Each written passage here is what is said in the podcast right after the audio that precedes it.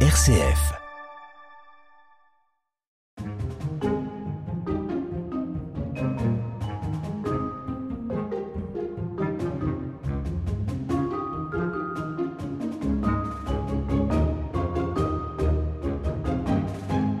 Si vous êtes venu à Cerdon visiter la cuivrerie avant qu'elle ne ferme, c'est-à-dire donc euh, il y a déjà de nombreuses années, vous allez découvrir un tout nouveau bâtiment au-dessus de la cuivrerie en surplomb avec euh, un petit parking et puis un bâtiment cuivrerie de Cerdon, bâtiment neuf qui sert en fait de salle de conférence, de bureau et puis de magasin pour les visiteurs. On va y rentrer pour ensuite aller visiter cette cuivrerie de Cerdon. Bonjour, alors ici j'ai Jasmin, Ninon et Jean-Claude, respectivement médiateurs techniques, agents d'accueil et anciens salariés. On y reviendra, vous avez été Jean-Claude salarié pendant 22 ans, c'est ça, à la cuivrerie puisqu'elle a fonctionné jusqu'à 2011. Jasmin, ici on est donc dans un bâtiment, je le disais juste avant d'entrer, bâtiment complètement neuf, celui qui a été construit depuis la reprise de la cuivrerie par le conseil départemental. Donc ici, c'est votre local de travail. Oui, ici, c'est l'endroit où on va accueillir euh, le, public, où ils vont prendre leur entrée.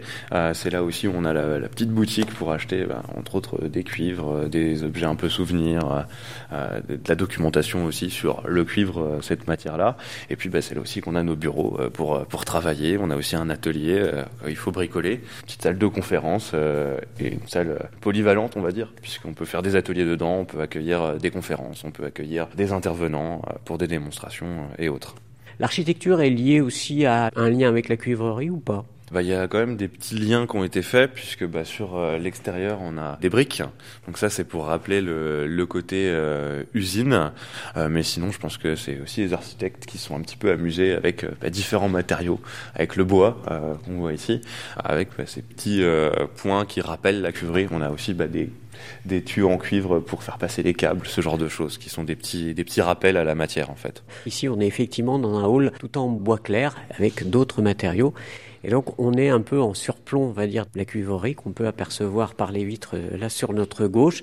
Là, on est sur une architecture plus ancienne, hein, la toiture ondulée d'un atelier classique, on va dire, d'une certaine époque. Des toits en tôle. On va y aller, bah, je vous suis. Voilà. Alors là, on est sorti du bâtiment d'accueil, on est toujours sur la plateforme qui surplombe, puisqu'on est en gros, euh, les pieds sont au niveau du, du toit en tôle ondulée de la cuivrerie, qui n'est pas très grande, hein, c'est un bâtiment de, de, combien de mètres de long en fait? Alors, je ne sais pas exactement, c'est un, un, bâtiment qui a un plan un petit peu biscornu, puisqu'on a un premier bâtiment qui existe au tout début de l'histoire de la cuivrerie, et puis ensuite on va y ajouter des extensions, des extensions, des extensions et du coup, ça donne, euh, je crois qu'au total, il y a cinq bâtiments différents, cinq ou six même, j'en oublie un, qui sont accolés les uns aux autres. Et ça donne un plan un peu biscornu avec euh, des bâtiments qui partent de partout. Donc la cuverie, c'est pas seulement ce long bâtiment et, ce bâtiment qui part à l'angle, c'est aussi les bâtiments qu'on aperçoit derrière et aussi ce toit euh, là-bas avec des tuiles. Là, on n'a plus de la tôle ondulée. Et c'est tous ces bâtiments-là, en fait, la cuverie. Et puis autour de nous, on est un peu dans un creux, hein. on a les montagnes là tout autour, puisque Cerdon, c'est vraiment enclavé dans les montagnes. Il y a les vignes autour, puisque c'est une partie de la zone AOC des vins du budget. On a des maisons particulières au-dessus qui sont surplomb, là, sur ce petit hameau. Et puis, je vais tendre un peu le micro. On est à Cerdon, dans le budget, dans l'Ain, mais il y a la Suisse juste à côté à notre droite. C'est bien ça, la Suisse c'est le ruisseau qui passe au milieu de la cuivrerie et c'est en partie à cause de ça qu'on s'est installé là pour y mettre une cuivrerie parce que au moment où tout ça, ça se met en place, ben, on se sert beaucoup de l'énergie hydraulique. Donc il faut des roues à auget et pour faire tourner des roues à auget, ben, il faut de l'eau. C'est quoi la roue à auget par rapport à la roue à aube La différence, ça va être la façon dont on utilise l'eau pour la faire tourner. Une roue à aube, on la fait tremper dans le courant, en gros, et c'est le courant qui va entraîner la roue. Une roue à auget, on va faire arriver l'eau depuis le dessus de la roue à auget. Et en fait, c'est comme des auges qui sont tout autour de la roue. Donc l'eau va remplir ces auges et c'est le poids de l'eau dans les auges qui va faire tourner la roue. Donc à la place d'avoir de l'eau en dessous, on a de l'eau qui arrive du dessus. On va aller jusqu'à rentrer dans cette cuivrerie qui elle aussi a été, euh, j'imagine, un minimum réaménagée avec les travaux de réhabilitation qui ont été faits. Où il y a déjà un groupe, hein, il y a quelques visiteurs, c'est ça? Il y a quelques visiteurs qui sont sur le début du parcours. Alors Jasmin, c'est quoi une cuivrerie? Une cuivrerie, bah, c'est un endroit où on va travailler le cuivre et les alliages cuivreux.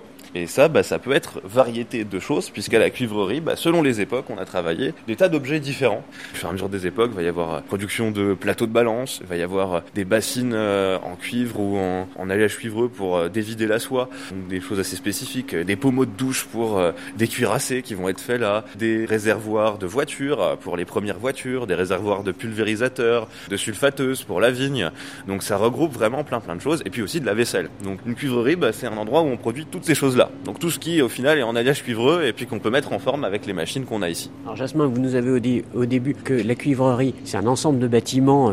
La cuivrerie, elle a fonctionné aussi de 1867 à peu près jusqu'à 2011, mais un peu comme les différents bâtiments, il y a eu la même famille ou les descendants de la même famille pendant une centaine d'années, puis après la reprise, fin des années 70, jusqu'à 2011, avant la fermeture, vraiment, parce que là, il fallait une mise aux normes, c'était trop cher pour ceux qui la faisaient visiter et la faisait encore un peu fonctionner à l'époque, avant que le département ne l'achète en 2018, la réhabilite pendant la fermeture pour la rouvrir au mois de février 2023 euh, avec des nouveaux moyens euh, numériques et pour le public, c'est ça? euh, c'est ça, en fait, on a plusieurs périodes euh, d'exploitation, on va dire. On a euh, le début de l'ouverture de cette cuivrerie. C'est une famille qui est déjà installée à Cerdon, c'est les Mains, qui vont acheter un bâtiment pour y installer une nouvelle cuivrerie. Ils en ont déjà quelques-unes dans le village.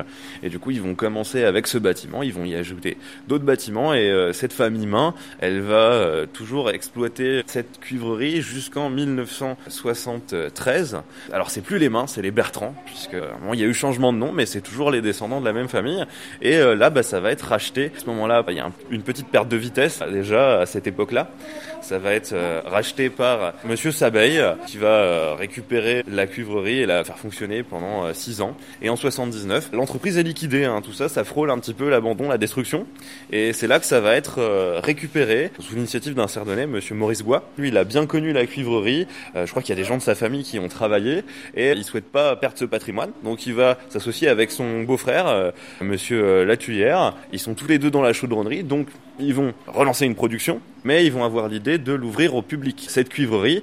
Et c'est sans doute ça qui a permis de sauver les vieilles machines qu'on a ici, qu'on a des choses assez anciennes. S'ils s'étaient tournés vers la production pure et dure à ce moment-là, je pense que les vieilleries elles seraient parties à un moment. C'est ça qui a sauvé tout ce patrimoine et cette phase-là d'ouverture avec bah, des générations de touristes en fait qui sont venus visiter la cuivrerie. Ça se termine en 2010, avant euh, bah, revalorisation de, tout ce patrimoine-là. On prend le bon chemin, hein. c'est-à-dire on longe ici l'atelier. On longe euh, un des ateliers et du coup, on va remonter pour euh, traverser euh, la Suisse et euh, passer par une petite passerelle pour rentrer dans la première salle de la visite. Voilà, on aperçoit la passerelle et on va entendre la Suisse. Radio Guidage, la balade de l'été. Voilà, puis à quelques mètres de nous, il y a un chien, le chien du voisin, qui nous accueille. D'habitude, il la voit pas.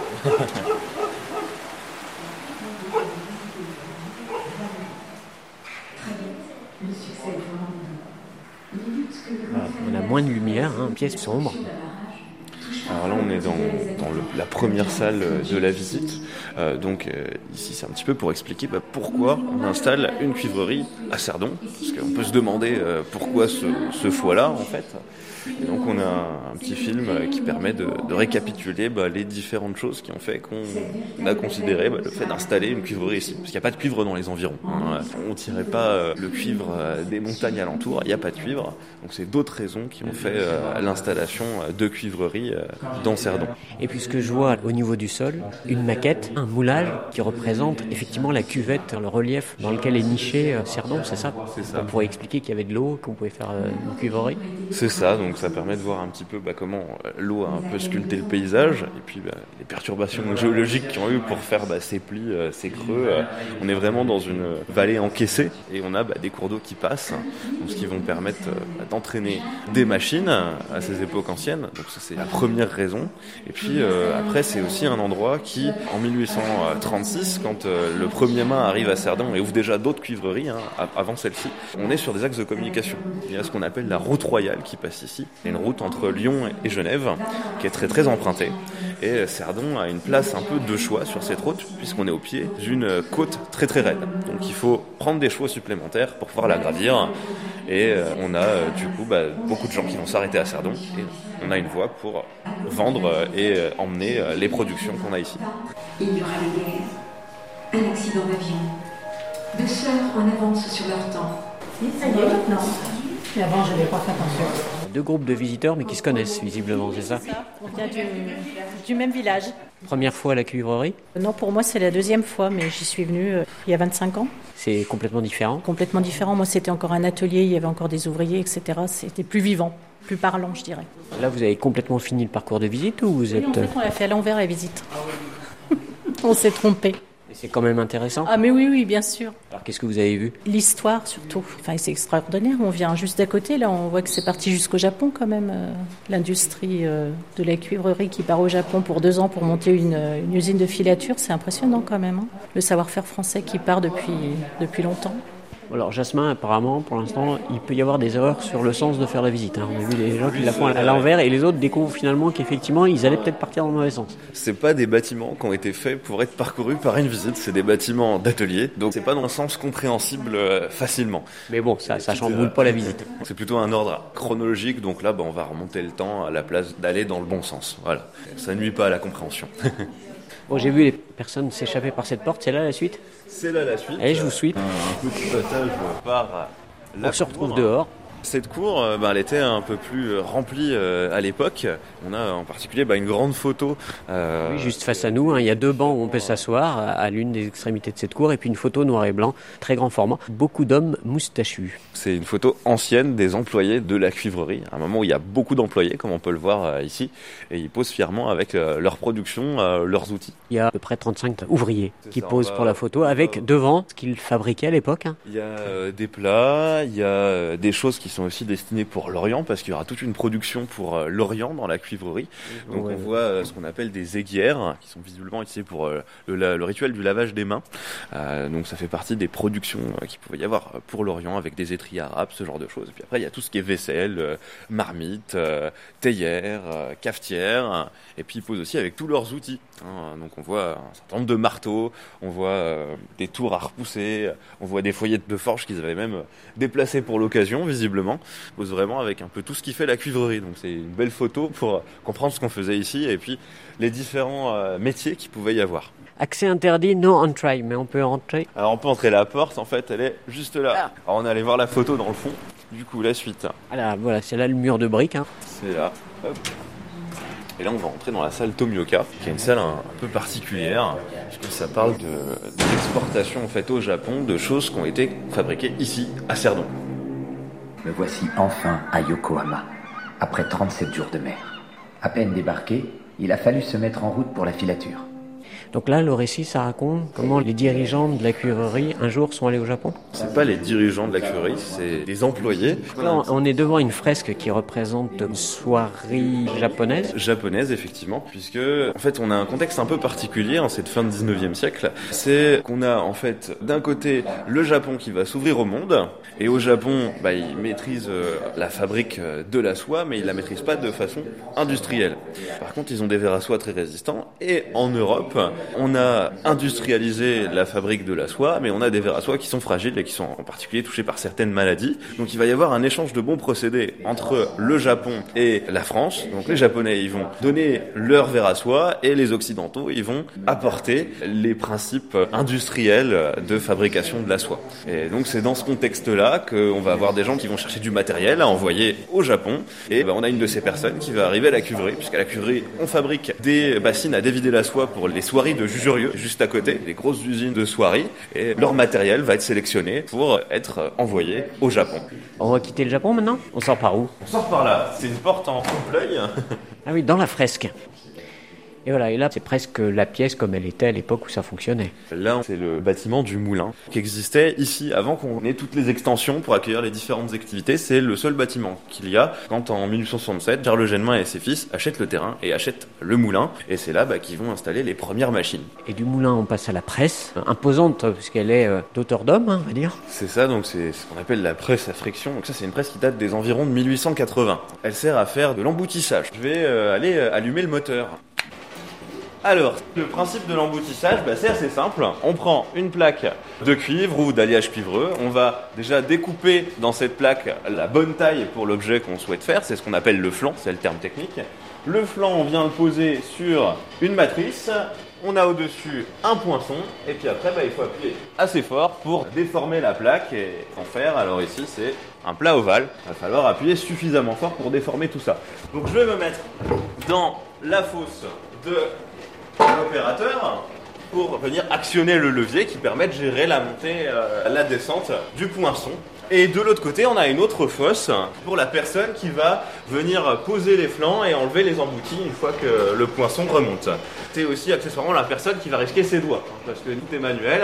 Donc il fallait faire confiance à celui qui était en face quand même. hein. Donc là, bah, je vais amorcer ma descente.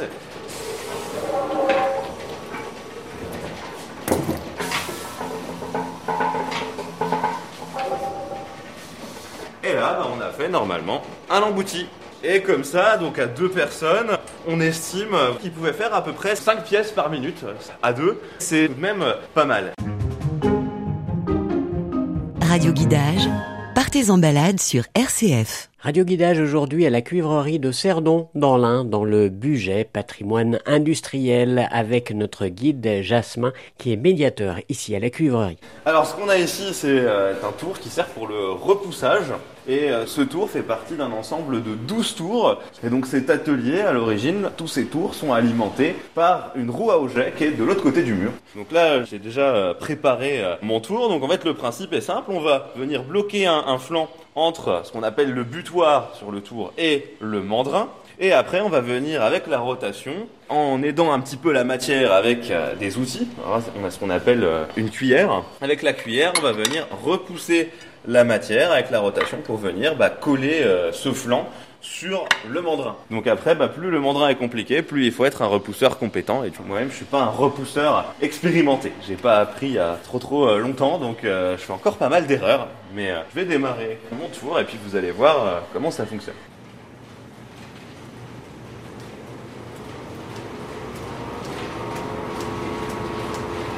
Donc là, mon tour a démarré et première chose que je vais devoir faire, c'est le graisser. Et puis là, bah, je vais pouvoir commencer à travailler.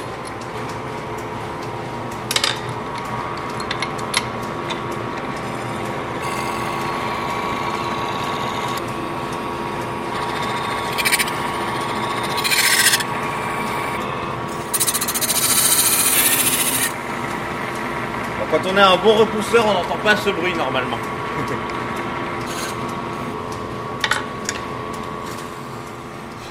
je m'approche d'un jeune homme qui a un casque de réalité virtuelle sur les yeux. C'est-à-dire que là, on est dans une pièce d'atelier avec euh, des établis tout autour. euh, Et toi, tu vois quoi dans ton casque, là, dans cette pièce de la cuivrerie La cuivrerie vide avec euh, des explosions autour parce que c'est pendant la guerre. C'est une vidéo historique. Oui, Tu vois pas d'ouvriers en train de travailler? non. Monsieur, vous allez passer, ça va être votre tour après? Oui, il paraît que ça fait flipper, dit mon fils. C'est en fait la cuivrerie au moment de la Deuxième Guerre mondiale? Oui. En fait, on est à l'intérieur et on voit des gens passer aux fenêtres, euh, des Allemands. et- Les fenêtres de l'atelier qu'on voit là juste en face de nous, mais avec des Allemands qui passent devant. Oui, et ils essayent d'enfoncer la porte et il y a une dame en même temps qui nous parle, qui nous raconte ce qui s'est passé ce jour-là, le 12 juillet euh, 1944. Bah, Il y a, euh, je crois, un, un boulanger et euh, une autre personne du village qui se sont fait tuer euh, par les Allemands. Alors comment vous trouvez la visite? Très passionnante. Vous saviez ce qu'était une cuivrerie avant? Oui, mais j'en apprends beaucoup plus euh, en visitant. Qu'est-ce qui vous a plu La réalité augmentée, là, et la forge à côté.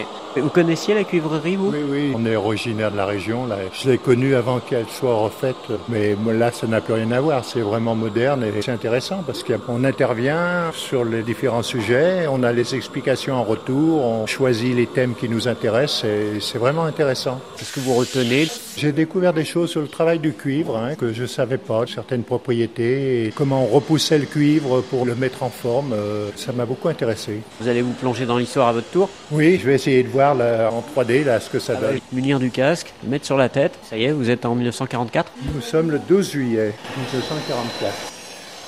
Vous êtes à quel stade de la visite On est à la dernière étape. Qu'est-ce qui vous a le plus impressionné ou marqué La quantité de machines et le bruit que ça devait faire dans l'atelier. En plus de ça, les problèmes de santé qu'il devait avoir avec la respiration de tous ces produits travaillés. Vous découvrez pour la première fois la cuivrerie de Cerdon ou euh, vous êtes euh, oui, vous étiez jamais venu? Non, jamais vu. Non. C'est très impressionnant pour une petite bourgade comme Cerdon d'avoir eu une renommée mondiale pour développer des objets en cuivre. C'est impressionnant. Moi, j'ignorais qu'ils étaient allés installer des systèmes euh, au Japon pour aider les tisseurs japonais à faire du fil de coton. C'est spectaculaire. Merci bien, messieurs, dames. Bonne visite. Radio Guidage aujourd'hui en visite dans la cuivrerie de Cerdon dans l'Ain, dans le Bugey. Là ici, s'il veut que ça tourne dans le sens, tu vois, là ils font passer l'eau au-dessus et ça fait tourner comme ça. Je cherche à comprendre hein, pour l'instant. Suivre l'eau pour observer quel réseau alimente chaque roue. Si on prend la A, l'eau qui arrive comme ça, avec la vanne, B, vas-y ouvre. Ah là voilà, tout le réseau est ouvert. Donc là ça arrive dans le 3, le 3 c'est quoi? Ah bah, Le 3 c'est le bâtiment en fait, d'accord. Donc là c'est un plan de l'usine, comment alimenter les machines avec l'eau. Voilà. Donc suivant les vannes qu'on actionne, on voit par rétroéclairage bleu l'eau qui arrive aux machines ou pas. Donc là vous avez tout mis en marche. Euh, oui. C'est bien cette visite? Ouais. Vous saviez ce qu'était une cuivrerie avant d'entrer ici? Et maintenant vous diriez quoi? Déformer du métal Enfin du cuivre Et madame, ça vous intéresse cette euh, visite? Pour l'instant on n'en est qu'au début, mais pour l'instant très bien fait, très agréable. Surprise, je m'attendais pas à ce que ça soit aussi grand en plus. Qu'est-ce qui vous a poussé à venir? On habite à côté, ça fait un moment quand même qu'on entend parler de la cuivrerie qui est fermée, qui est fermée, qui est fermée. Et donc là, maintenant qu'elle est ouverte, c'était quand même la curiosité, étant donné qu'on est à 10 minutes d'ici. Qu'est-ce qui vous surprend dans ce que vous avez déjà Alors, vu Le travail de mise en scène, qui est très bien fait. Je suis sensible. Les vieux musées poussiéreux, c'est compliqué. Et là, on en est loin, donc c'est très bien. Alors, sur la visite au sein de la cuivrerie de Cerdon, Jean-Claude, vous êtes médiateur, mais vous êtes aussi ancien salarié. Tout à fait. Euh, Donc moi je suis arrivé dans les années 88 et j'ai fait 22 ans au sein de l'entreprise. Je travaillais surtout sur la filiale qui était Prestifrance où on réalisait les coupes, les médailles euh, sportives, les trophées. J'étais amené à prendre les visites comme euh, tout le monde. On prenait en charge en fait les groupes, les personnes euh, même en individuel. On faisait le tour de l'entreprise, ce qui est un peu différent maintenant puisque les gens sont en autonomie. Mais nous, on les prenait euh, du départ et on faisait le tour euh, en une heure à peu près. C'est-à-dire que vous, vous avez été finalement à la cuivrerie le moment où il y avait encore une activité, mais c'était déjà ouvert aux touristes, et donc vous travailliez certains jours, et d'autres jours, vous faisiez des démonstrations. Voilà. Ça vous fait quoi de revenir à la cuivrerie aujourd'hui? Maintenant, bah c'est un nouvel outil proposé au public. Donc c'est vraiment une merveille. hein. C'est un, outil qu'il faut mettre vraiment en valeur. Nous, on est très contents de pouvoir maintenant retourner dans ces murs que l'on connaît et puis de pouvoir faire découvrir le travail qui se faisait auparavant. Vous êtes sur une des vidéos qui passent Oui, oui. Alors, il y avait des jours qui étaient un petit peu mémorables, hein, puisqu'en 89, on a reçu euh, Miss France avec euh, Madame de Fontenay et puis toutes ces dauphines. Et c'est moi qui les avais pris en charge tout au long de la matinée. Donc, c'est un petit peu drôle de se retrouver maintenant avec euh, toutes ces années qui ont passé. L'épilogue, c'est ce qui termine euh, la visite de l'entreprise, où on retrace un petit peu tous les moments forts. C'était très bruyant ici Oui, alors c'est vrai qu'au niveau du repoussage, hein, c'est quand même un travail qui est assez bruyant. Mais le poste le plus bruyant était la dinanderie, donc avec des flancs de cuivre qui mettent en forme à l'aide de marteaux et de tas d'acier. Elle n'avait pas de protection auditive. Il nous disait non, le coup de marteau qui arrive sur le métal nous guide. Mais c'est vrai qu'en fin de carrière, il y en avait qui finissaient euh, sourds, hein, bien sûr. Merci Jean-Claude. Voilà, là c'est la forge. C'est la forge. On est avec Jasmin qui est l'un des médiateurs ici de cette cuivrerie. Décrivez-nous la pièce parce qu'il y a des objets physiques et puis il y a des projections. C'est ça, donc euh, un des enjeux de la valorisation de ce patrimoine, bah, c'est de garder l'ancien, de montrer comment était vraiment euh, la cuivrerie pendant son exploitation, en adaptant et en sécurisant pour le public quand même, parce qu'il y avait un certain nombre de choses qui étaient un petit peu dangereuses dans cette cuivrerie, et en montrant ce qu'on y faisait, puisque bah, à l'époque euh, on avait des ouvriers qui travaillaient, aujourd'hui on est un peu moins de monde dans la cuivrerie, donc il faut bien montrer ce qu'on faisait aux différents endroits. Donc on a des projections sur les murs pour montrer euh, la forge, pour montrer euh, l'étamage des casseroles. Veut dire, il y a un film qui se déroule sur le mur, un grand écran. On a des, des petites euh, lunettes, euh, c'est un peu le, le côté euh, haute technologie. C'est de la réalité augmentée, on va dire. En fait, ces lunettes, elles permettent de voir bah, des gens en train de travailler au poste de travail. Donc là, si je m'approche, je vais voir quelque chose. Ah oui, effectivement, c'est-à-dire que si je suis pas avec la lunette, je suis face à la forge, voilà, qui est vraiment euh, une grosse hotte au-dessus de nous, et puis euh, large euh, atelier établi de la forge. Et si je me mets juste en face des lunettes, je vois un forgeron qui s'active au même endroit, effectivement, avec le feu ici. C'est un vrai ouvrier de la cuivrerie ou c'est un figurant qui figure un forgeron? Alors, euh, c'est des gens qui ont tourné pour faire ces différentes vidéos, et dans ces vidéos, il peut y avoir des anciens de la cuivrerie. Il y a aussi bah, des gens qui ont travaillé à la restauration, des artisans qui ont travaillé euh, au projet de la cuivrerie, mais euh, parmi eux, bah, il y a des anciens employés de la dernière période de- d'exploitation, et on a même un ancien employé de la période avant 73, l'entreprise d'origine en fait. Une balade au fil des ondes. Radio Guidage. Alors, c'est le moment de choisir un souvenir, c'est ça Voilà, c'est ça. Et alors, le débat, il se place sur quoi Sur le carnet des recettes. Euh, celui-là. Alors, t'hésites entre la couverture blanche et la couverture rose, c'est ça Monsieur, lui, s'intéresse à l'histoire. Bon bilan de la visite, monsieur Très bien.